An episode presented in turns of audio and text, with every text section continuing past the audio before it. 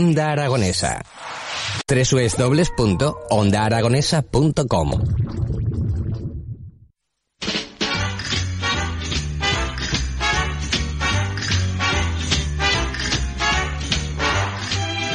Nueve y tres minutos de la mañana y esta música es la que nos desplaza a una de las localidades de nuestro querido Aragón. Hoy nos vamos a un pueblo no por pequeño, deja de ser menos bonito y menos apreciado, eh, menos apreciada su visita, porque podemos pasar un día fantástico. Me estoy refiriendo a Fayón y tengo a su alcalde al otro lado del teléfono, Roberto Cavistani. Buenos días. Roberto. Hola, buenos días, Roberto. Hola, buenos días Roberto. Parece que tenemos cortada la comunicación. Vamos a intentar llamar otra vez. A ver, Roberto, buenos días. Vamos a intentar llamar otra vez.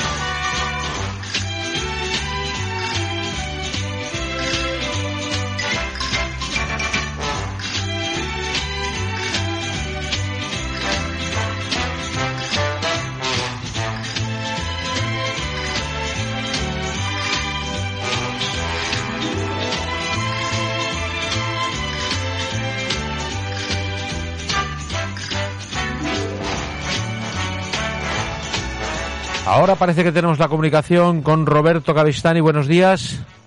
Hola, buenos días. Ahora sí, ahora sí te tengo. Hombre, ¿cómo estás, Roberto? Pues muy bien, aquí estamos. Muy bien, teníamos problemas con la comunicación, pero todo resuelto. Eh, ¿Qué tal por Fallón? Pues muy bien, haciendo un día estupendo y encarando el día. Sí, señor. Bueno, pues eh, nos alegra saludarte y, bueno, acercarnos un poquito más hacia Fallón, que, eh, como decía antes, se puede pasar un día fantástico, supongo, ¿no? Primero que nada, vamos a ubicarlo.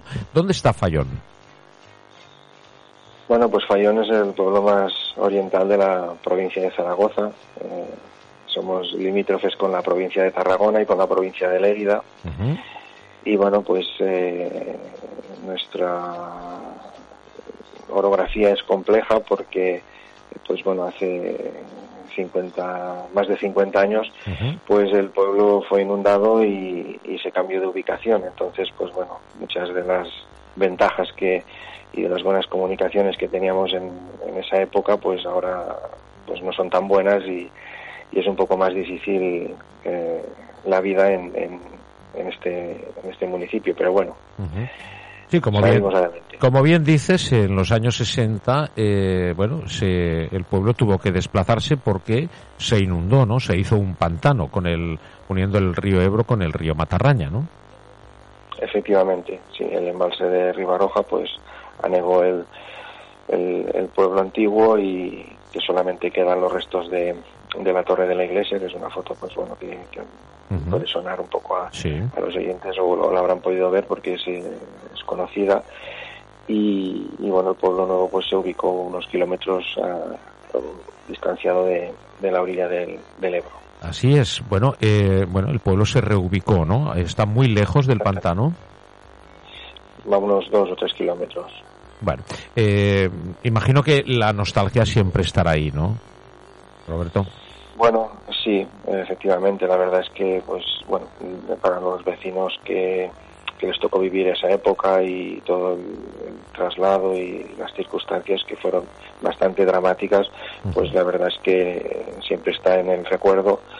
Las generaciones un poco más jóvenes, como puede ser mi caso, que no yo no lo viví, pues eh, tenemos eh, eh, conocemos la historia pues por porque nos la han contado y por innumerables eh, fotografías y, recuerdos que, todo el mundo tiene y también estamos pues eh, bueno pues también tenemos esa nostalgia y esa y ese recuerdo no pues de, una vida diferente que, que, estaba muy vinculada al río muy vinculada a, a, unas costumbres como la navegación, como el carbón y todo eso pues bueno desapareció con, con la inundación, sí. Ya, tremendo porque sí es cierto que teníais una bueno una unión ferroviaria espectacular para el desplazamiento del carbón, ¿no? De las de las minas de carbón.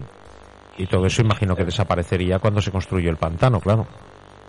Efectivamente, por un lado, pues eh, bueno, había una estación de ferrocarril bastante grande en la que pues se transportaba y se el lignito pues de, las minas de la cuenca de Mequinenza y Fayón, pues que venían eh, a través de, los yaguts pues navegando en el por el río y se descargaban en la estación y, desde allí se distribuía pues a, toda España, ¿no? Entonces pues había una una gran actividad industrial y, mucho empleo pues eh, relacionado con, con, la minería y con, con, el transporte y con el, con el carbón. Claro, Todo eso pues claro desapareció eh, y, la estación pues se tuvo que trasladar también eh, pues a, otro lugar y, la verdad es que pues bueno todo eso pues no, no se lo que supuso, eh, sin duda, como decías antes, un tema pues, dramático, una situación dramática y un cambio de vida radical, ¿no? Y, bueno, pues eh, fíjate, los que le tocó vivir aquella época, pues eh, tendrán en el recuerdo, pues imagínate.